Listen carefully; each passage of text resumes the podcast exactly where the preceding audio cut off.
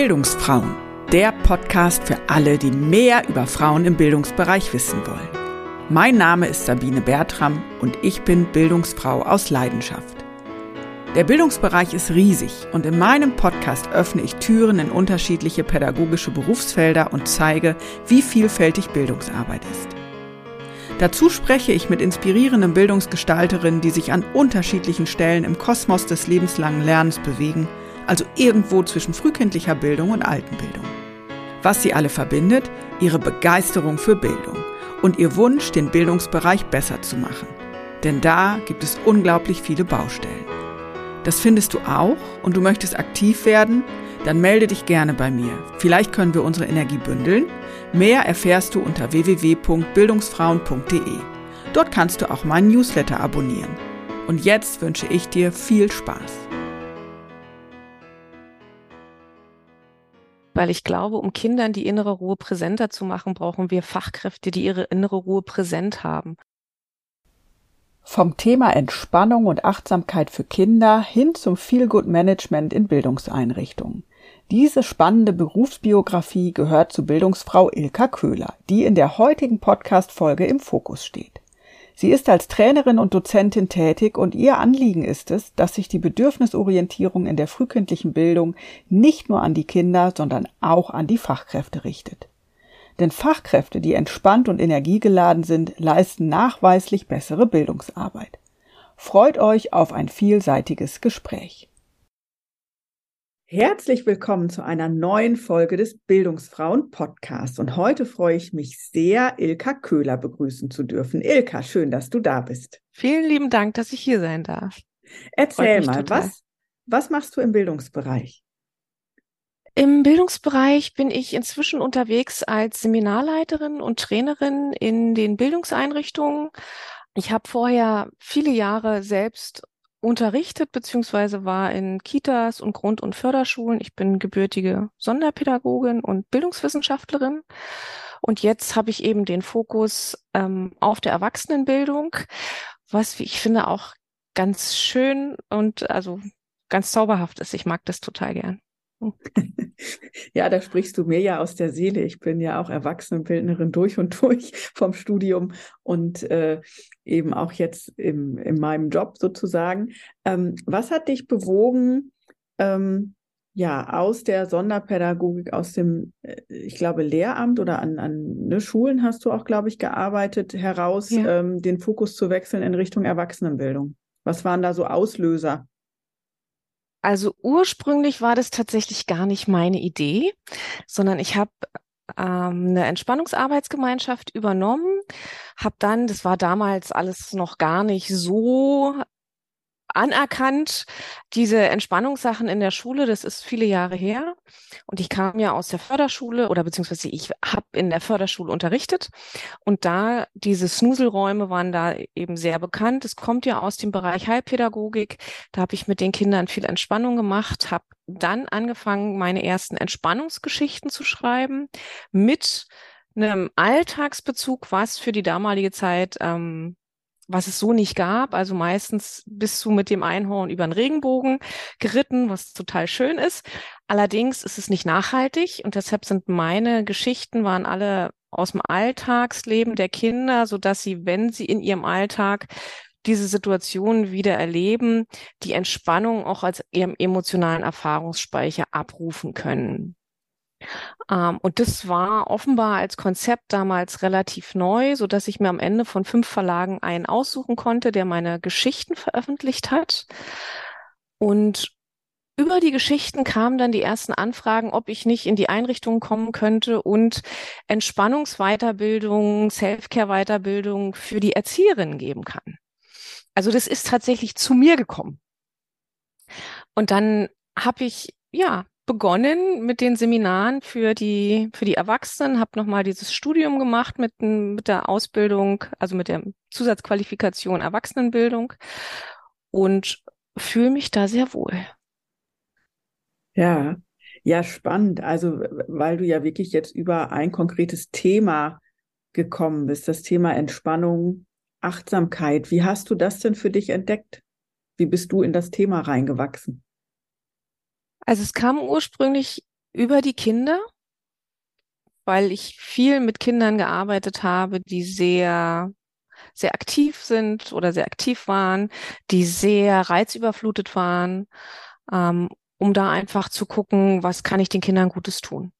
Und irgendwann, und da mache ich, brauche ich dir nicht viel vormachen, ist es einfach im Bildungssystem so, dass es auch für uns Pädagogen so ist, dass wir ein bisschen mehr Entspannung und Achtsamkeit und Self-Care brauchen. Ich habe dann Entspannungspädagogen gemacht, ähm, Stressmanagement, Trainerausbildung, solche Sachen, weil ich wusste, das ist eben auch für mich wichtig und eben für die Kollegen. Ähm, ja, um uns auch ein bisschen selbst zu schützen, um unsere Gesundheit, um unsere Kraft zu erhalten. Das ist ja auch der Grund, weshalb ich momentan ähm, ganz aktiv bin im Feelgood-Management. Also das ist ja die Spezialisierung, die ich aktuell habe, mit der Fokussierung auf Mitarbeitergesundheit, Mitarbeiterzufriedenheit, aber eben auch Kommunikation, wertschätzende Teamentwicklung. Das ist eben der ganze Bereich, den es wirklich braucht. Ja, du, du sprichst da ja zwei, zwei Ebenen an. Das eine sind eben äh, Kinder, die, ähm, ich sag jetzt mal, mehr Kontakt entdecken dürfen mit ihrer inneren Ruhe, die Definitiv. ja manchmal ganz vergraben ist unter, unter anderen Reizen, unter anderen Reflexen. Ich glaube aber tatsächlich in jedem Kind ist es eigentlich angelehnt oder äh, angelegt, dass es da so innere Ruhe auch gibt. Das ist nur einfach überlagert. Und das andere sind, sind eben äh, die Fachkräfte. Ähm, blicken wir noch mal einmal so ein bisschen auf die Kinder, auch wenn das sozusagen dein, dein ehemaliger Fokus ist und der sich ja weiterentwickelt hat. Auch ähm, wie gelingt es denn Kindern tatsächlich auch ihre ja innere Ruheinsel wieder präsenter zu machen? Also ich würde die beiden Themen tatsächlich gar nicht so voneinander trennen, weil ich glaube, um Kindern die innere Ruhe präsenter zu machen, brauchen wir Fachkräfte, die ihre innere Ruhe präsent haben als Basis. Ähm, und wenn die Fachkräfte das haben und können, können sie eben unterschiedliche Übungen mit den Kindern machen. Sie können Achtsamkeitstrainings machen, sie können kleine Entspannungseinheiten machen. Und damit meine ich wirklich, also man kann innerhalb von einer Minute, wenn du einfach dich mit einer Klasse hinsetzt und sagst, wir gucken uns jetzt mal diese analoge Uhr da oben an, wie der Zeiger runtertickt und alle achten nur diese eine Minute auf den Zeiger. Ähm, was da innerhalb an Energie in der Gruppe passiert, wie die, also wie alle runterfahren, ist phänomenal. Also es bedarf eben zum Teil nur kleine Achtsamkeitssachen. Es müssen nicht immer anderthalb Stunden sein. Und da zu schauen, wie wir so Ruheinseln für die Kinder schaffen, dass sie wieder in den Kontakt kommen mit sich selbst und wir ihnen natürlich auch eine Umgebung schaffen, in der so eine Ruhe gelebt werden kann. Und auch da sind wieder die Fachkräfte gefragt, weil die Umgebung schaffen sich die Kinder ja nicht alleine. Ja, und ähm, spannend oder gut finde ich, ähm, dass du diese Themen eben miteinander verknüpfst. Ne? Für mich waren die tatsächlich so ein bisschen getrennt im Kopf, die Kinder und die Fachkräfte. So. Mhm. Ähm, aber natürlich wird ein Schuh draus, dass die Fachkräfte ja auch einfach viel gestalten und viel auch ausstrahlen, sage ich jetzt mal. Ne? Und ja. ähm, was beobachtest du, wenn du in Einrichtungen kommst? Was, was fällt dir da auf? Ähm, wo hapert es oft oder wo, wo kann mehr Ruhe geschaffen werden? Was ich häufig als erstes sehe, sind natürlich die Farbkonzepte, die in den Einrichtungen sind. Also ich kann mich noch gut erinnern, als dann von außen ein Schreibtischtäter beschlossen hat, in meinem Klassenraum, in den Förderschulen ist es so, dass die Klassenräume in drei Bereiche geteilt sind. Du hast so eine Hauswirtschaftsecke, also Ess-Kochbereich, du hast den Unterrichtsbereich und du hast so ein bisschen Wohlfühlbereich mit Couch. Mm. Und dann beschlossen wurde, also mein Klassenraum kriegt einen roten Teppich, wir hatten eine rote Tür, wir hatten rote Fensterumrandung, wir hatten rote Stühle. Ich denke, rein vom Farbkonzept her macht Rot so aktiv. Also das kann gar keine entspannte Umgebung werden für die Kinder. Und da sind wir eben auch gefragt. Ne? Also solche Sachen, welche Farben werden verwendet, wie Reiz voll ist die Umgebung? Ist da wirklich auch mal ein Bereich, wo du mit den Augen um dich gucken kannst und hast so ein Quadratmeter, zwei Quadratmeter freie Wandfläche oder ist alles voll mit irgendwelchen Bildern, offenen Regalen, dass also nochmal viel Unruhe kommt? Ja, dann habe ich auch ganz oft, dass ich in die, in die Gruppen gehe und ähm, die Kinder-CDs, die Party-CDs, die bestimmt schön sind, aber rund um die Uhr gespielt werden, die jetzt auch nicht dafür sorgen, dass die Kinder eher zur Ruhe kommen. Da gibt's andere Möglichkeiten, andere Musik, andere Geräuschkulissen für.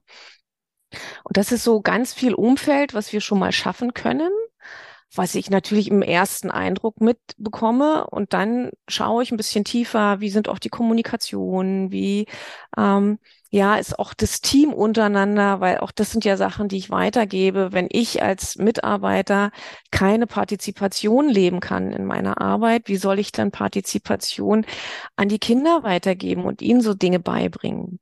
Ähm, also das ist tatsächlich so ein, so ein Gesamtkonzept, wo wir dann gucken, was kann hier insgesamt auch ver verbessert werden. Ja, spannend, weil das wirklich so allumfassend ist, ne? Und gerade wie du sagst, wenn so SchreibtischtäterInnen äh, Räume planen und den Kindern was Gutes tun wollen mit Farben, ist äh, gut gemeint, noch lange nicht gut gemacht oder auch kompetent gemacht. Ne? Und das sind natürlich Richtig. auch Aspekte, wo manchmal es auch schwierig ist, das wirklich abzuändern. Ne? Also so neuen Teppich zu verlegen oder neue Möbel anzuschaffen, ist natürlich auch finanziell oft für viele Einrichtungen erstmal gar nicht gar nicht drin. Ähm, mhm. wenn ich jetzt als Fachkraft feststelle, ich bin in so einer unruhigen Umgebung, also ich werde jetzt, ne, ich höre dir zu und werde hellhörig, denke so, uh, ich gehe hier durch und merke, uh, da ist aber einiges zu machen. Womit kann ich anfangen, wenn ich, wenn ich merke, das sind auch so große Baustellen? Du meinst, wenn ich jetzt Dinge habe, die ich nicht verändern kann? Also was wir immer beeinflussen können als Fachkräfte sind beispielsweise die Gerüche, die ich auch habe. Also es gab vor einer Weile mal dieses Experiment Dufte Schule in Deutschland, wo die Studienergebnisse relativ klar dargelegt haben, dass du mit Gerüchen die Umgebung beeinflussen kannst. Also mehr Entspannung in die Räume bringen kannst, dass die Kinder sich auch besser konzentrieren können. Solche Dinge kann ich gut machen, ohne dass ich jetzt einen neuen Teppich verlege, beispielsweise. Ähm, was auch immer geht, sind auf die Geräuschkulisse achten. Ne, das hatte ich gerade gesagt mit den CDs. Ich kann auch Entspannungsmusik laufen lassen. Ich kann auch einfach Naturgeräusche anmachen im Hintergrund. Ich kann aber auch eine Klangschale nutzen zum Beispiel und dann mal alle auf diesen Klang lauschen lassen. Weil das Schöne am Lauschen ist ja tatsächlich, ähm, wenn wir uns wirklich darauf fokussieren und nur zuhören, dann können wir ja nicht parallel denken. Also wir sind total im Hier und Jetzt. Wir sind genau in einem Achtsamkeitsmodus. Und ich komme häufiger in Einrichtungen, wo dann Klangschalen stehen auf dem Tisch, wo ich denke, ach, wie schön. Und dann werden die aber als Ruhegong verwendet, um den Kindern zu zeigen, ihr seid wieder zu laut. Ähm, und es ist nicht meine Idee, die ich von der Verwendung von Klangschalen habe. Ich formuliere es mal so, weil wir damit wirklich ganz viel ähm, Ruhe und Entspannung und Achtsamkeit mit in, in den Tagesablauf für die Kinder bringen können. Ja. Ja, und ähm, was ich so raushöre, ist ja, dass du bei der thematischen Entwicklung, du hast vorhin von äh, Feel Good Management gesprochen, Team, Kom Zusammenarbeit im Team, also dass du ähm, ja von dieser von dieser inhaltlichen Ebene Entspannung tatsächlich eher auf die strukturelle, gruppendynamische, teamdynamische Ebene sozusagen gegangen bist. Ähm, du hast ja auch einiges an Erfahrung und sicherlich auch viele Bildungseinrichtungen schon gesehen. Und gerade der, der Bildungsbereich, das geht ja auch durch die Medien, ne, äh, steht vor dem Kollaps oder schon mittendrin. Die Fachkräfte sind total überlastet, ähm, ne, Fachkräftemangel, es können gar nicht alle Stellen besetzt werden, die eigentlich besetzt werden müssten und, und, und. Ähm, was hat sich in, in deiner Wahrnehmung verändert in der Zusammenarbeit mit, äh, mit Fachkräften, mit Einrichtungen? Also was waren vielleicht früher Problemlagen und wo liegen die Problemlagen heute? Um, ähm, also meine Veränderung oder Verlagerung des Gebietes kam ja nicht ohne Grund. Also nach wie vor wichtig ist mir natürlich, dass es die Kinder gut haben. Ähm, was ich allerdings mitbekommen habe, ist, wir können die Fachkräfte noch so gut ausbilden. Die können noch zehn Weiterbildungen haben zu bestimmten Themen. Wenn sie selbst völlig abgerockt sind und überfordert und keine Energie haben, dann werden sie diese Dinge nicht umsetzen können. Deshalb ist für mich ganz klar der Fokus darauf zu schauen, dass es den Fachkräften gut geht, dass sie dann auch die Energie haben, all die tollen Sachen aus den Weiterbildungen umsetzen zu können. Und da zählt natürlich Teamentwicklung auch mit rein, weil ähm, du hast es angesprochen, Fachkräftemangel. Fachkräftemangel bedeutet eben auch, es sind immer wieder welche krank, die Fluktuation ist hoch, ich muss für Kollegen einfach Dienste mitnehmen, was ich möglicherweise nicht immer gerne mache und jetzt ist die Kollegin schon wieder krank. Das macht ja auch was mit dem Team. Ähm, und da sehen wir inzwischen erschreckenderweise gibt's immer lautere Stimmen auch in dem Bereich, dass sie sagen, auch die Übergriffe auf Kinder erhöhen sich. Ja, also die, die Wissenschaft geht inzwischen davon aus, diese vermehrten Anzeigen, die wir aktuell haben gegen Einrichtungen, gegen Personal, liegt eben auch an der Überforderung. Und wenn wir uns angucken, wie die Phasen eines Burnouts verlaufen, sind natürlich Desinteresse und auch Aggression ganz klassische Phasen, die da mit drinne sind. Also müssen wir uns nicht wundern, ähm, dass auch die Arbeit in dem Sinne ich nenne es mal, schlechter wird, einfach weil die, die Fachkräfte das gar nicht mehr leisten können.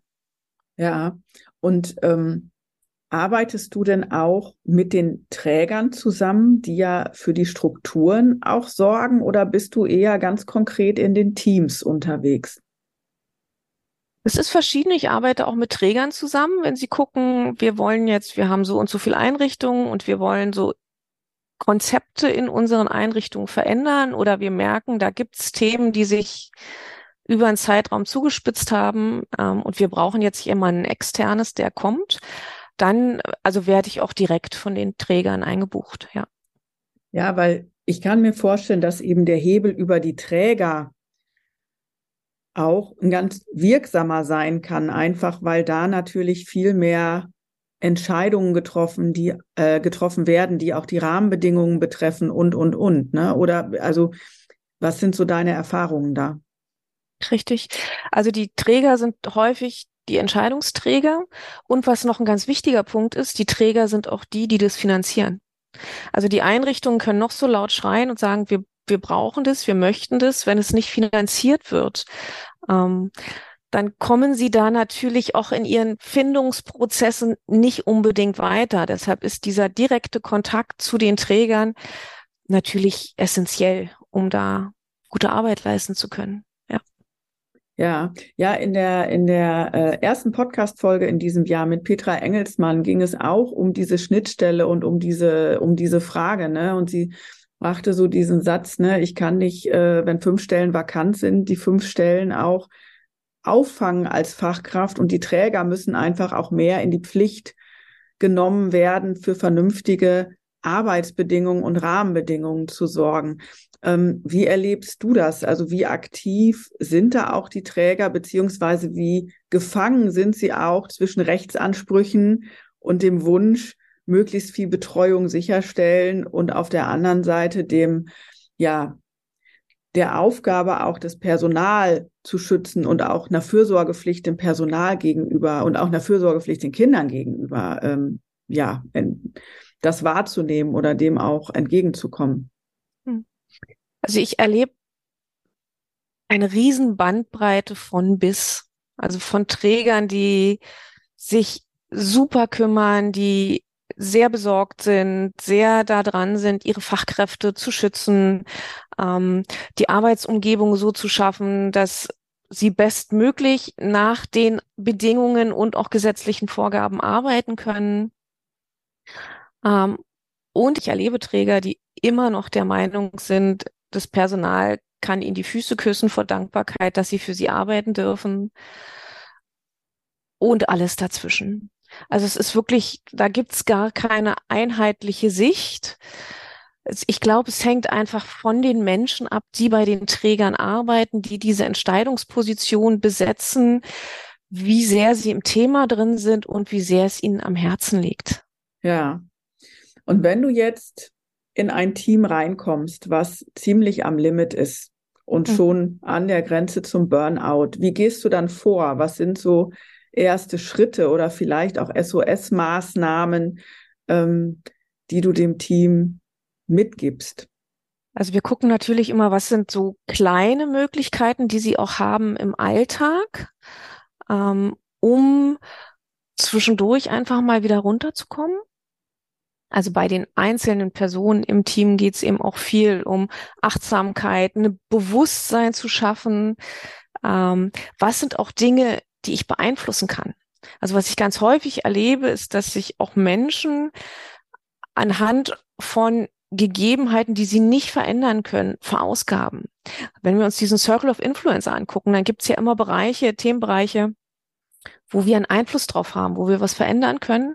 Und wir haben natürlich auch Bereiche, die wir nicht verändern können. Die müssen wir einfach gegeben hinnehmen. Das sind Gesetzesvorlagen, an die müssen wir uns alle halten. Und da den Fokus zu schärfen für, wo schicke ich meine Energie hin? Ist es wirklich sinnvoll, die ganze Zeit nur in diesem Bereich zu sein, den ich nicht verändern kann und mich darüber aufzuregen? Oder ist es sinnvoller, mir den Bereich anzugucken, den ich verändern kann und da wirklich was zu schaffen? Dann komme ich wieder aktiv in eine Handlung. Wenn ich aktiv in die Handlung komme, kann ich was bewirken. Also was eben auch einer von diesen Burnout-Treibern ist, ist diese Frustration. Wenn Menschen das Gefühl haben, sie kämpfen gegen Windmühlen und machen und machen und machen und es passiert nichts. Und genau das haben wir, wenn wir in diesem Bereich sind, den wir nicht beeinflussen können. Ergibt es Sinn für dich? Ja, das ja, ergibt ja. total Sinn. Also ich arbeite ja auch mit Kita-Teams zusammen und, und besuche Einrichtungen und äh, bin, finde auch die Spannbreite unheimlich äh, groß und spannend und bereichernd. Ne? Also wie, wie unterschiedlich Einrichtungen und Teams funktionieren, wie unterschiedlich sie auf bestimmte Themen gucken, ne? wie unterschiedlich sie miteinander kommunizieren. Und was mir eben auffällt ist, und da sind wir beim, beim Bereich Bildungsfrauen, ja, weil es sind ja vorrangig Frauen, mit denen wir arbeiten, also du vermutlich auch, wenn du in dem Bereich unterwegs bist, ja. ja. Ähm, dass, also ich erlebe immer einen großen inhaltlichen Anspruch, also den Kindern gerecht werden zu wollen und auch die Bildungsaufgaben zu erfüllen, nicht nur zu betreuen, sondern wirklich die Kinder weiterzubringen, ihnen neue Erfahrungen zu ermöglichen und dann eben das Aufreiben in diesen Rahmenbedingungen, die manchmal schwierig sind, auf der anderen Seite. Und dieser äh, Circle of Influence, also ich sag mal, adaptiert, arbeite ich eben auch auch damit, ne, wirklich zu gucken, okay, also was, was könnt ihr schaffen, wenn ihr wirklich zu 100 Prozent oder 110 Prozent besetzt seid? Und was ist sozusagen der, der Mindeststandard, den ihr halten wollt? Und was schafft ihr aktuell in dieser Teamkonstellation und in dieser Personalkonstellation? Also da auch den eigenen Anspruch an die Arbeit auch nochmal zu reflektieren, weil ich den Eindruck habe, dass auch das ein Aspekt ist, der viele Fachkräfte krank macht. Also dieses Gefühl zu haben, ich weiß eigentlich, ich könnte besser arbeiten, wenn die Rahmenbedingungen andere wären aber ich kann es gerade nicht, aber irgendwie will ich es ja trotzdem. Ne? Und diese inneren Kämpfe, da so ein bisschen, bisschen Ruhe, rein, Ruhe reinzubringen. Ne? Das ist halt was, was, was ich dann versuche, um ihnen einfach den Handlungsspielraum auch nochmal aufzuzeigen, wo sie eben gucken können. Also, ne, dass sie sich nicht so verbeißen an diesem Perfekten, was in einer unperfekten Situation eben auch nicht machbar ist. Genau, und dann sind wir auch wieder bei dem Punkt, dass dieses Verbeißen ja wieder zu Frustration führt, weil ich weiß, ich kann dem nicht gerecht werden. Und dann hänge ich genau wieder drin in dieser Spirale, ne?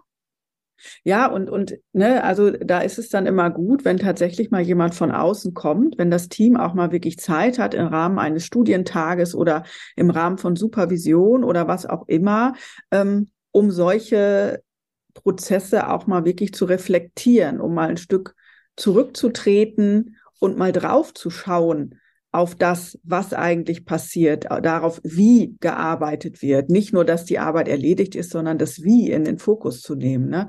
Und ähm, das ist ja was, was bei vielen Kitas auch schwierig ist bisweilen. Also eine begleitende Supervision zum Beispiel haben ja längst nicht alle Teams. Dienstbesprechungen sind ja auch oft irgendwie rangehängt in den Abendstunden. Zum Teil, ähm, ne, wenn, wenn ich auch manchmal in Dienstbesprechungen zu Gast bin und die fangen um 16 Uhr an oder 17 Uhr, dann habe ich da Fachkräfte sitzen, die sind seit 7 Uhr seit dem Frühdienst da. Da kann ja eigentlich auch gar nicht mehr so richtig viel Produktives laufen. Ne? Also da ähm, finde ich, bräuchte es auch nochmal andere Strukturen, damit die Teams auch für sich selber mehr Zeit für Reflexion und auch für so eine Team-Selbstfürsorge irgendwie haben. Hast du Ideen, wie das besser gelingen kann? Ähm, es sind natürlich Prozesse. Also wenn du jetzt sagst, die Dienstberatung, die sind häufig spät, ist es ein Faktor. Äh, der zweite Faktor, der damit zukommt, ist, sie sind auch häufig nichtssagend. Also es wird ganz oft von den Kolleginnen auch als Zeitverschwendung wahrgenommen, weil die sich unnötig in die Länge ziehen und wichtige Fakten nicht angesprochen werden ähm, und viel über Dinge herumgeredet wird. Also da erstmal überhaupt die Dienstberatung wieder zu einem Punkt von Wichtigkeit zu machen, auch von Priorität für die Kolleginnen und ähm, die sind auch gar nicht überall in der Arbeitszeit mit drin. Also da auch nochmal zu gucken, wie kann ich dann solche Bereiche schaffen, um das für meine Kolleginnen erstmal auch wieder attraktiv zu machen, weil das, was für mich attraktiv ist, da bin ich motiviert. Motiviert ist wieder eine andere Energie als frustriert. Und was ich noch total wichtig finde für die Einrichtung ist, sie arbeiten mehr oder weniger, aber alle bedürfnisorientiert. Es geht um die bedürfnisorientierte Arbeit am Kind. Ich kenne so gut wie keine Arbeit, keine Einrichtung, die bedürfnisorientiert für ihre Mitarbeiter arbeitet. Ich kenne so viele Teams, wo die Leute sagen, ich kann den ganzen Tag nicht auf Toilette gehen. Und weil ich keine Zeit habe, auf Toilette zu gehen, weil dann die Kinder allein sind, trinke ich auch nicht. So, und dann fange ich an zu essen, zu trinken nach dem Feierabend. Wo ich sage, da sind ja die Grundbedürfnisse schon nicht erfüllt. Wie soll ich dann aber auf alle Bedürfnisse von den Kindern achten?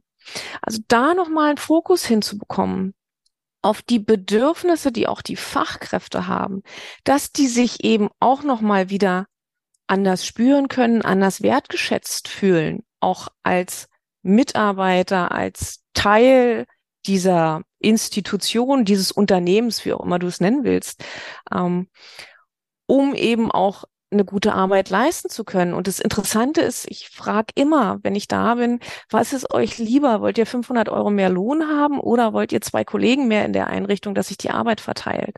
Und zu 98 Prozent kriege ich die Antwort, wir wollen zwei Kollegen mehr. Also sie wollen gar nicht mehr Geld, sie wollen bessere Arbeitsbedingungen. Ja, und ich meine, dann ist man wieder so bei diesem Vergleich mit den äh, SchreibtischtäterInnen, ja. Also die Vorstellung, den ganzen Tag nichts zu trinken, weil man keine Zeit hat, zwischendurch mal zur Toilette zu gehen oder auch ähm, ja sich vernünftiges nährendes Essen ja ähm, zu gönnen, ja, damit einfach die Energie, damit der Körper Energie hat, damit man mental gesund bleibt. Also Ernährung hat ja, hat ja einen riesen Einfluss auf den Körper und aufs Wohlbefinden.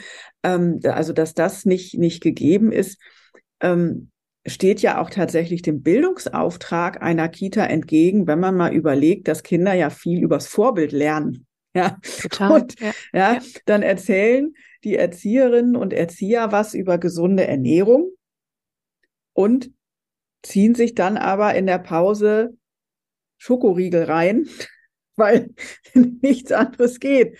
Und die Kinder, glaube ich, die sind ja nicht blöd, die kriegen das in der Regel auch irgendwie mit, dass es da so ein Gap gibt. Ne? Und ich erlebe das eben auch. Und also diese, diese Bedürfnisorientierung dem Team gegenüber, das ist das, was ich vorhin mit, mit Fürsorgepflicht des Arbeitgebers auch ähm, benannt habe. Ne? Also ich glaube, die Fürsorgepflicht den ArbeitnehmerInnen gegenüber, die darf viel, viel mehr in den Fokus gerückt werden. Und ich glaube tatsächlich, dass sich viele ähm, Personen in den leitenden Funktionen, die viel am Schreibtisch auch sind, kein Bild davon machen, ähm, was das bedeutet, tatsächlich mit zwei Personen 25 Kinder zu betreuen und wirklich auch nicht die Gelegenheit zu haben, mal zwischendurch zum Klo zu gehen.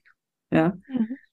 Ja. So, was rätst du denn Teams, also die in so einer Spirale drin sind und wo der Träger vielleicht auch gar nicht so aktiv die äh, Fürsorge des Teams im, im Blick hat? Also wo, wo können, wo kann ein Team anfangen, wenn das wirklich ganz, ganz unten in dieser Spirale gefangen ist?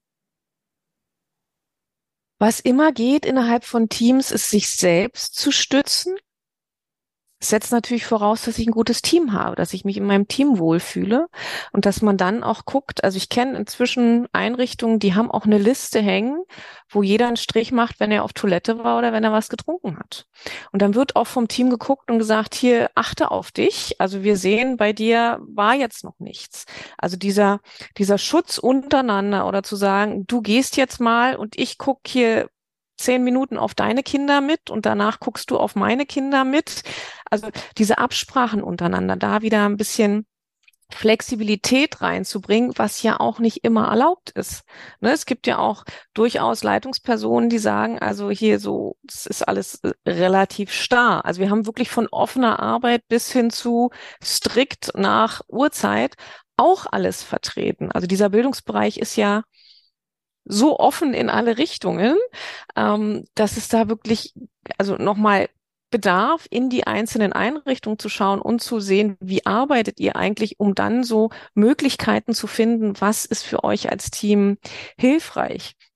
Und das mache ich dann auch also oft mit einer Moderation, weil natürlich die Teammitglieder für sich viel eher wissen, wie sie arbeiten und was für sie gut passen würde. Ja.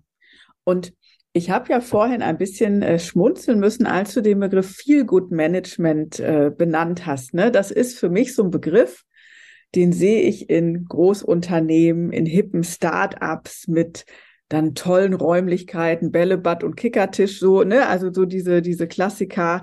Ähm, aber natürlich auch in der äh, Übernahme oder Begleitung von, von privaten Aufgaben, Wäscheservice oder ein Einkaufsservice oder sowas. Wie sieht denn Feel Good Management im Bildungsbereich aus? Also Feel Good Management per se ist ja wirklich ein Business-Ding, was aus dem Silicon Valley kommt. Und da ist diese dieses Zusammengreifen von, was ich vorhin schon gesagt habe, ne, also Mitarbeitergesundheit, Mitarbeiterzufriedenheit, da zählt auch eine gewisse Willkommenskultur rein.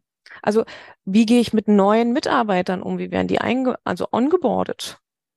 Ähm, wie gehe ich mit meinen Praktikanten um? Also ich mache ja auch die Praxisanleiterausbildung einfach, um zu sagen, das sind die neuen Fachkräfte, die müssen wir vernünftig einarbeiten und nicht nur nebenher laufen lassen mit irgendwelchen Aufgaben, auf die kein anderer Bock hat. Auch wenn das zusätzlich Zeit bedeutet. Da zählen diese ganzen Sachen dran. Teamentwicklung, Wertschätzung. Ähm, welche Werte vertritt die Einrichtung? Welche vertrete ich? Und passt es überhaupt zusammen? Ähm, aber auch Konfliktmanagement. Und das kann man sehr wohl super gut auch in Bildungseinrichtungen implementieren, weil es so viele Themen sind, die auch da eben elementar wichtig sind. Und so wie wir hatten, wir sind Vorbildfunktion. Wenn ich mich mit meiner Kollegin anschreie, dann lernen das die Kinder relativ schnell, dass das offenbar ein, ein Umgangston ist, der okay ist. Und da dürfen wir einfach noch mal gucken und noch viel bewusster sein mit den Dingen, die uns umgeben oder die wir eben auch mit in die Einrichtungen bringen. Gehst du denn mit dem Begriff Feel Good Management auch ganz äh, bewusst und proaktiv auf die Einrichtung zu oder benennst du es anders, damit es leichter ähm, annehmbar oder übertragbar ist auf den Bildungsbereich? Weil meine meine Erfahrung ist so, dass gerade diese, diese Managementbegriffe und sehr wirtschaftsnahen Begriffe im Bildungsbereich doch bisweilen auch kritisch beäugt werden. Beides. Also auf meiner Homepage wirst du überall den Begriff Feel Good Management finden. Auf meinen sozialen Kanälen wirst du diesen Begriff finden. Dafür stehe ich. Das ist mir auch wichtig, weil es eben all die Bereiche, für die ich ja seit Jahren einstehe. Also ich bin eben auch Kommunikationstrainerin. Und wenn ich mit den ähm, Fachkräften gewaltfreie Kommunikation mache oder andere Kommunikationstechniken, gehört das genauso zum Feel Good Management um einfach auch eine gesunde interne und externe Kommunikation in meinem Unternehmen zu haben. Ansonsten sind es eben lauter einzelne Bereiche.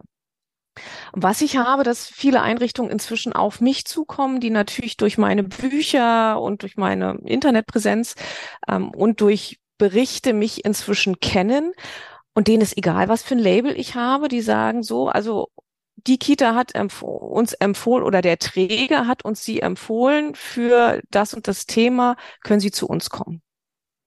So, also da zählt am Ende ja das Ergebnis, was bei rauskommt und nicht, was steht oben drüber. Ja, und wie ist so dein, dein Einzugsbereich? Also bist du deutschlandweit unterwegs oder bist du weltweit unterwegs? Also wie, wie arbeitest du? Und wo arbeitest du? Alles. Also ja, ich bin ähm, Präsenz deutschlandweit unterwegs. Es hängt natürlich davon ab, für welchen Zeitraum, was für ein Thema. Also ich bin ja jetzt auch ähm, auf dem Kita-Leitungskongress einmal diese ganze Roadshow in Deutschland mit unterwegs. Ähm, online sowieso, online auch im Dachraum. Ich habe auch Seminarteilnehmer online, die aus ähm, den Staaten kommen oder aus Spanien, also schon auch international.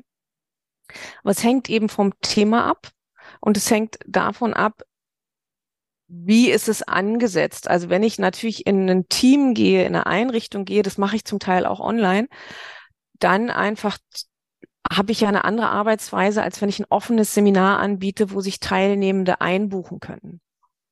So, da, das sind zwei, zwei verschiedene Sachen. Und ich halte eben auch Vorträge und da habe ich ja nochmal eine andere Reichweite. Und auch da gehe ich ganz klar mit dem Thema Feel Good Management raus. Weil ich denke, das ist ein Bereich, den wir brauchen in der Pädagogik. Ja, und ähm, wenn du auch in Seminaren internationale Konstellationen hast bei den Teilnehmenden, also was, was nimmst du denn so auf oder mit aus, aus anderen Ländern? Wie läuft es da? Läuft es da besser? Läuft es da anders? Oder was läuft in anderen Ländern besser? Hast du da so, so einen Überblick oder Hast du Themen, wo du sagst, oh, das könnten wir uns gerne aus, aus einem anderen Land äh, sozusagen kopieren oder implementieren, dass es hier nach Deutschland kommt? Ja, was ich mitbekomme, ähm, ich bin durch meine Familie gelegentlich in Australien ähm, und da ist der Umgang mit den Kindern schon in den Bildungseinrichtungen ganz anderer. Also ähm, da ist eine ganz andere Wertschätzung da, da, da werden sie ganz anders gepusht, da ist eine ganz andere Fehlerkultur. Auch das ist ja ein wichtiges Thema, was wir haben in Deutschland, was in dem Bereich auch wieder mit reinkommt. Ja, Fehler sind dazu da, um etwas draus zu lernen. Wie toll, wenn jemand einen Fehler macht, dann hat er was gelernt das ist zum Beispiel ein ganz anderes Konzept, als wenn wir sagen, oh, du hast einen Fehler gemacht, das ist jetzt falsch, also da musst du nochmal, also die haben einen ganz anderen Umgang mit diesen Kindern und mit dem Lernen, Lernen. Und da ist, macht Lernen noch Spaß.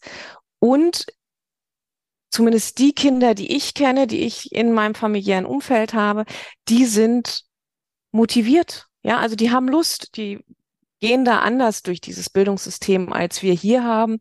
Da ist es ja häufig, dass die Kids auch total motiviert in die Schule kommen. Und nach der ersten Klasse sind sie gar nicht mehr so motiviert. Um, ähm, das ist eine andere Herangehensweise tatsächlich. Das mag ich total, um, ähm, wenn ich da bin. Ich war auch viel, viel in Spanien. Auch da ist ein anderer Umgang mit den Kindern, mit dem Bildungssystem. Die arbeiten ja ausschließlich inklusiv zum Beispiel. Es ist eine Sache, die hier in Deutschland nach wie vor nicht funktioniert. Und die Spanier haben das als Selbstverständlichkeit. Das ist aber auch eine andere Sache, ob ich als Gesellschaft das lebe oder ob ich als Gesellschaft da noch überhaupt nicht so weit bin und von außen etwas aufgedrückt kriege, was ich machen muss. Also da darf sich noch ganz viel auch in den Köpfen tun um Dinge anders zu sehen und anders zu bewerten. Ja, also ich denke, es gibt generell viele Dinge weltweit, die wir uns woanders abgucken können. Also auch Finnland, diese ganzen skandinavischen Länder. Ähm, da können wir uns viele Anregungen holen, vielleicht auch viele Anregungen zurückholen. Die skandinavischen Länder haben ja etliche von den Sachen, die sie implementiert haben, tatsächlich aus dem Bildungssystem der DDR genommen, ab, sich abgeguckt. Die waren mit großen Delegationen hier, um zu schauen, wie das funktioniert. Ähm, dieses Bildungssystem gibt's bei uns seit 30 Jahren nicht mehr. Und jetzt gucken wir nach Skandinavien und sagen, wow, die machen so tolle Sachen, lass es uns doch wieder herholen. Ähm, ich bin generell ein Fan davon, zu schauen, was funktioniert woanders und daraus zu lernen.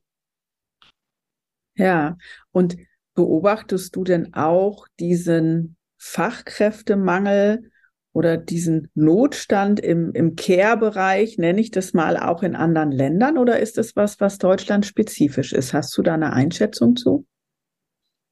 Ich glaube, da fehlt mir weltweit so ein bisschen der Einblick. Was ich ähm, mitbekomme, ist, dass also zumindest in den Ländern, in denen ich aktiver bin, was jetzt wirklich Spanien, Australien ähm, sind, auch die haben Fachkräftemangel. Also Spanien sind natürlich viele nach Deutschland gegangen nach der, also nach 2008, ähm, um hier arbeiten zu können. Die fehlen dann vor Ort. Das Gleiche ist in Bulgarien zum Beispiel auch der Fall. Ne? Es sind viele bulgarische Fachkräfte nach Deutschland gekommen und da haben sie jetzt diesen Notstand. Mm, das hat Australien in der Form so nicht. Also so wie ich das mitbekomme, sind sie da schon noch besser aufgestellt als bei uns. Wobei das natürlich auch nur eine Einschätzung von der Region ist, in der ich da bin. Ähm, und es ist ja ein Riesenland. Also ob das jetzt generell sich so durchzieht, das kann ich so nicht sagen. Mhm. Ja, ja, aber es ist trotzdem mal mal äh, auch interessant, sag mal, die Einschätzung einzufangen. Ne? Also mir fehlt die halt gänzlich, weil ich zu wenig international unterwegs bin. Ähm, aber dadurch, dass ja in den Systemen auch Sachen anders laufen, kann es ja eben sein, dass zum Beispiel auch die Arbeit im Bildungsbereich vielleicht attraktiver ist, ja, oder dass es auch mehr gesellschaftliche Wertschätzung gibt für den Bereich, was ja in Deutschland auch ähm, nicht immer der Fall ist. Ja, also das äh, System und gerade auch das frühkindliche System läuft ja wirklich auf Felge. Man kann es ja gar nicht anders, anders sagen, ne? Ja, es geht darum, ich habe den Anspruch, also muss der durchgesetzt werden. Der Anspruch wurde gesetzlich eingeführt, ohne zu schauen, wo kriege ich die Fachkräfte dafür her. Das muss man auch ganz klar sagen. Da wurden Versprechen gemacht, ohne zu schauen, können wir die einhalten. Und am Ende führt es dazu, dass natürlich jetzt die Fachkräfte, die die Arbeit übernehmen, ähm, permanent mehr Arbeit leisten und nicht im Sinne von Wirtschaft, wir machen Überstunden, die wir am Ende des Monats abbummeln, sondern wir müssen einfach in der gleichen Arbeitszeit nicht 100 Prozent leisten, sondern 180 Prozent und die kann ich am Ende nicht mehr abbummeln, weil das einfach als normale Selbststerbe, also normal gilt inzwischen. Ja, und das, also da kann ich tatsächlich sagen, ich ähm, unterstütze ein Schulprojekt in Nepal schon etliche Jahre. Da war ich auch ähm, zur Schule hin an, anzugucken. Die haben jetzt ähm, einen Neubau. Und da wird Bildung nochmal ganz anders wertgeschätzt und da werden auch Lehrer anders wertgeschätzt. Also jetzt, um auf die Frage nochmal zurückzukommen. Da ist es definitiv so, dass jemand, der in der Pädagogik arbeitet, als wichtige Person für die Gesellschaft wahrgenommen wird. Ja, und das sind sie ja auch, ja. Also ich meine, Kinder sind die Zukunft, ja. Und es werden so viele Grundsteine gelegt in jungen Jahren, auch wenn man sich mal die Gehirnentwicklung anschaut, also gerade der frühkindliche Bereich, also was da für eine Basis gelegt wird für das spätere Leben, das ist, äh, ist unglaublich, ja. Und gleichzeitig äh, brennt das System aus und die Qualität in den Einrichtungen leidet aufgrund des Rechtsanspruchs, aufgrund des Fachkräftemangels. Und ähm, also das ist schon, ist schon echt paradox, wenn man sich das mal wirklich so vor Augen führt. Ne? Also wie da mit, mit unserer Zukunft sozusagen äh, ja Roulette gespielt wird, kann man ja wirklich sagen. Es ist, ist eigentlich echt erschreckend. Ja. Ja, ich habe neulich auch eine Annonce gesehen ähm, von einer Kita, die Erzieher sucht, ähm, mit dem Unterstrich, wie war das, Voraussetzungen und Ausbildung nicht erforderlich. Ich dachte, also ähm, dann kann ich vielleicht in einer gewissen Form eine Betreuung mit ableisten, aber es kann ja nicht sein, dass dann jetzt in die Kitas immer mehr Leute kommen, die eben nicht mit einer Gehirnentwicklung mit bestimmten pädagogischen Grundkenntnissen vertraut sind. Es geht ja nicht darum, dass wir die Kinder aufbewahren wollen. Es geht darum, dass wir sie ähm, ja gut aufs Leben vorbereiten wollen. So, dass wir sie also bestmöglich unterstützen wollen in ihren Lern- und Entwicklungsprozessen. Ja, und nicht ohne Grund. Also ist ja auch die Ausbildung ähm, mehrere Jahre lang. Es gibt ja auch Studiengänge mittlerweile schon Ja, und wenn man sich dann mal anschaut und ne, das, das schließt sich sozusagen der Kreis zum Anfang des Gespräches, wie, ich sage jetzt mal, bedürftig auch viele Kinder sind, eine ressourcenorientierte ähm, Begleitung zu erfahren, weil vielleicht auch manchmal die Elternhäuser ähm, scheitern an der Stelle oder nicht die Ressourcen haben, äh, ja, wirklich genau hinzugucken und die Kinder wirklich gut zu begleiten ähm, ist es halt auch noch mal wichtiger, dass die Qualität in den frühkindlichen Einrichtungen auch stimmt und auch weiterführend in den Schulen stimmt, ja. Und ich muss ja eben als Fachkraft auch ein Gefühl dafür haben, was braucht ein Kind? Ja, ich brauche ein Fachwissen. Ist es vielleicht schon etwas, was ähm, therapeutisch begleitet werden muss, oder ist das noch ein Verhalten, was sich in einem Normbereich bewegt, ja, was, was könnte auch dahinter stecken, wenn ein Kind sich verhält, wie es sich verhält, ja, weil man Kinder reagieren ja einfach viel auf das, was sie erleben. Ja, also sie sind ja nicht, nicht äh, von sich aus so, ja, sondern sind ja so wie so ein Resonanzraum und geben das dann einfach, einfach wieder oder verarbeiten das, ne? Und auch um das einschätzen zu können, brauchst du ja einfach wirklich ein ganz vielfältiges Wissen, um wirklich nah dran sein zu können an den Kindern. Und das funktioniert natürlich ohne, ohne Ausbildung oder Vorqualifizierung gar nicht. Ich meine, natürlich gibt es Menschen, die, die gut mit Kindern können oder da Spaß dran haben. Aber gut mit Kindern zu können, ist ja was ganz anderes als äh, eine qualifizierte Fachkraft zu sein, die die Kinder wirklich fachlich kompetent begleitet. Mhm. Definitiv. Und gerade wenn wir uns angucken, dass also die Zuweisungen vom Jugendamt zum Teil mit sechs Wochen zu uns in die Einrichtungen kommen, um eben gut pädagogisch betreut und gefördert zu werden, weil die Eltern offenbar zu Hause dazu nicht in der Lage sind, wenn die Einrichtung aber auch nicht dazu in der Lage ist, weil sie das gar nicht abdecken kann, ja, weil das für die pädagogischen Fachkräfte noch mehr Mehrbelastung ist ähm, dann stellt sich natürlich die Frage, ich schick, nehme die Kinder aus dem Elternhaus, weil ich denke, da sind sie nicht gut betreut, um sie in eine Einrichtung zu geben, wo sie auch nicht gut betreut sind, einfach weil es aufgrund der Situation nicht machbar ist. Also da muss ja irgendwie was passieren. Definitiv, definitiv. Und da ist es auch oft einfach zu kurz gedacht. Ja, ähm, also ich meine, wenn am Anfang in der Kindheit was schief läuft, sage ich jetzt mal so ganz polemisch, ja. Also äh, das kriegst du ja nach hinten raus, auch finanziell und von den gesellschaftlichen Kosten gar nicht mehr eingefangen. Also je mehr du am Anfang investierst und, und ein Kind auch stabilisierst in seinem Wesen, ja, und in der Entwicklung, umso, äh, umso weniger Kosten laufen ja am Ende auf, ja, wenn man das mal über die Lebensspanne auch sieht, ja. Und ich glaube, da wird tatsächlich auch politisch oft zu kurz gedacht, wenn man sich auch mal anschaut, ähm, auch im internationalen Vergleich, dass die Bildungsausgaben in Deutschland ähm, bei weitem nicht die höchsten sind weltweit im Vergleich, ja. Wenn wir in unsere Kinder das Geld stecken würden, was wir in die Waffenindustrie stecken würden, dann hätten wir ein phänomenales Bildungssystem. Tja, wie sähe denn für dich eine ideale Einrichtung aus? Also wenn wir jetzt mal von einer Kita äh, sprechen und vielleicht auch dann den Übergang äh, in die Schulen. Also was, was könnte besser laufen oder was wäre für dich so die Idealform?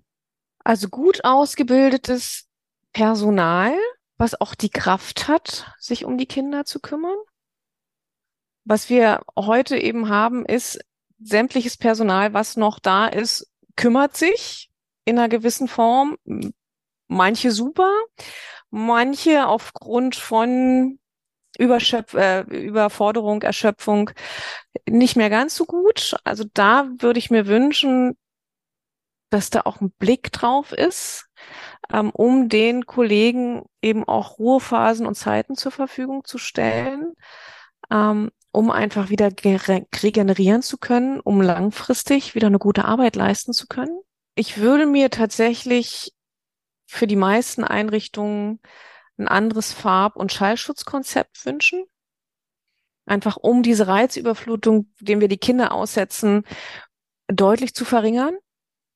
Weil machen wir uns nichts vor, umso aufgedrehter die Kinder sind, umso anstrengender ist es auch. Deshalb, also ich mache diese Entspannungsseminare für Kinder, da, das gebe ich auch immer noch weiter, weil es eben auch für die Pädagogen wahnsinnig entlastend ist. Wenn ich, wenn die Kinder entspannter sind, ist auch für sie die Arbeit einfacher.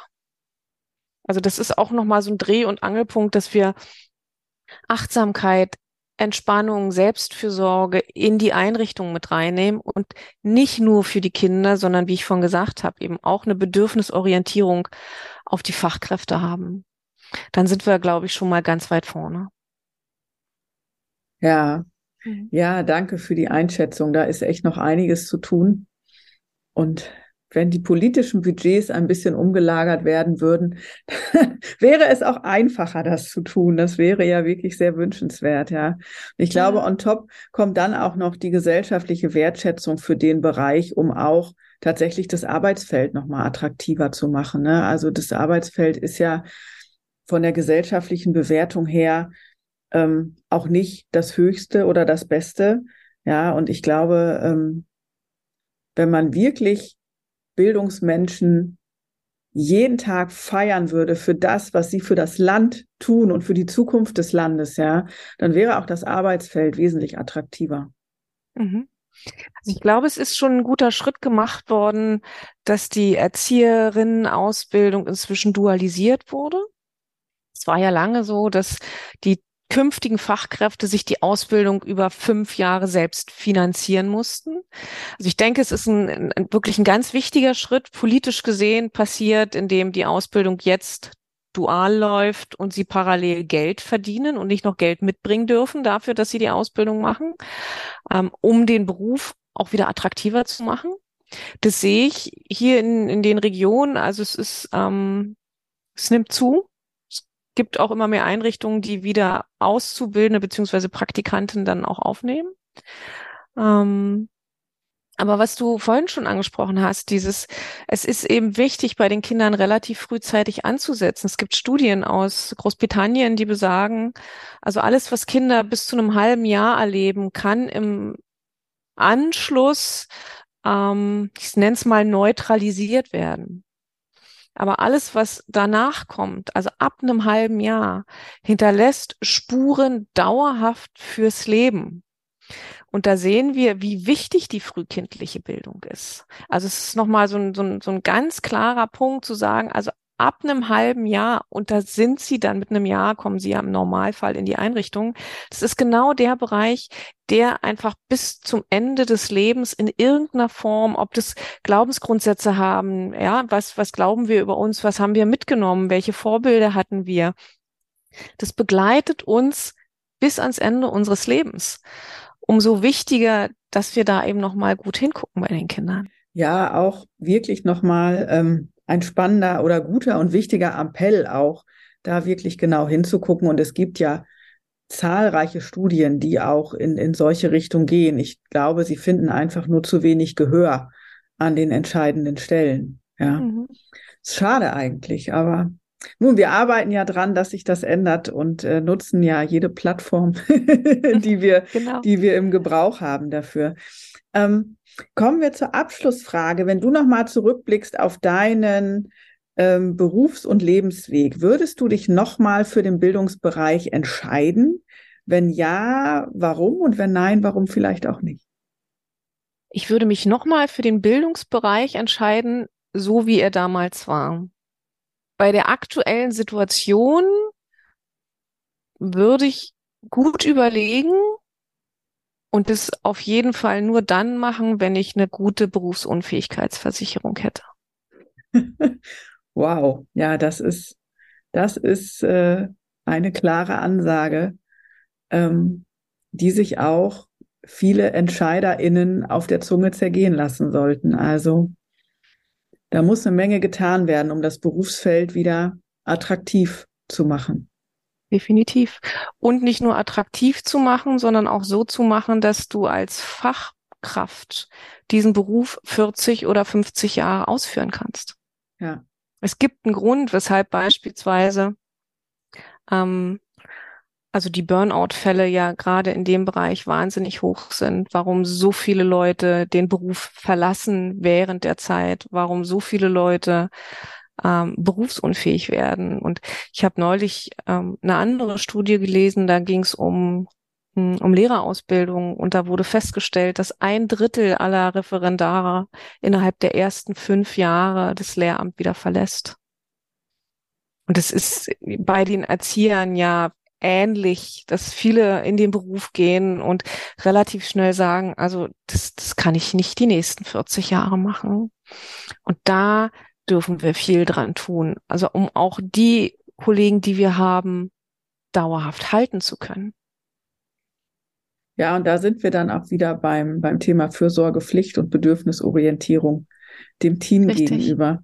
Ja. ich hoffe, dass äh, viele TrägerInnen von äh, Kitas oder Mitarbeitende bei TrägerInnen, Trägerverbänden ähm, das auch hören und das auch mitnehmen äh, für sich auf die Agenda, um da wirklich aktiv zu werden.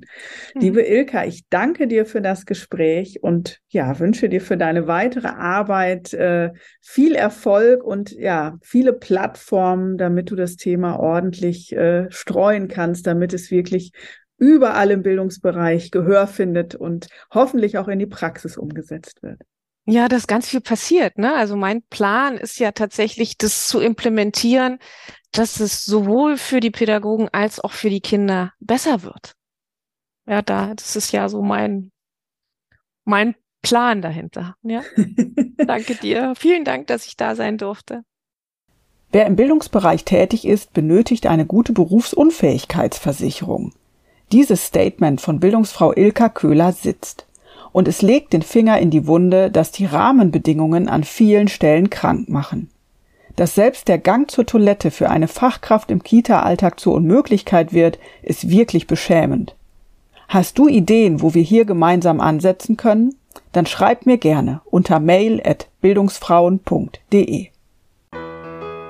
Und wieder gab es spannende weibliche Einblicke in den Bildungsbereich.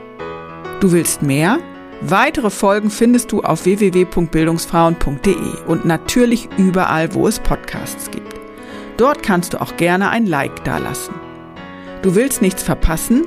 Dann folge mir auf Instagram oder LinkedIn. Und ich freue mich auch, wenn du mir einen digitalen Kaffee spendierst für diese Folge. Die Links findest du in den Show Notes.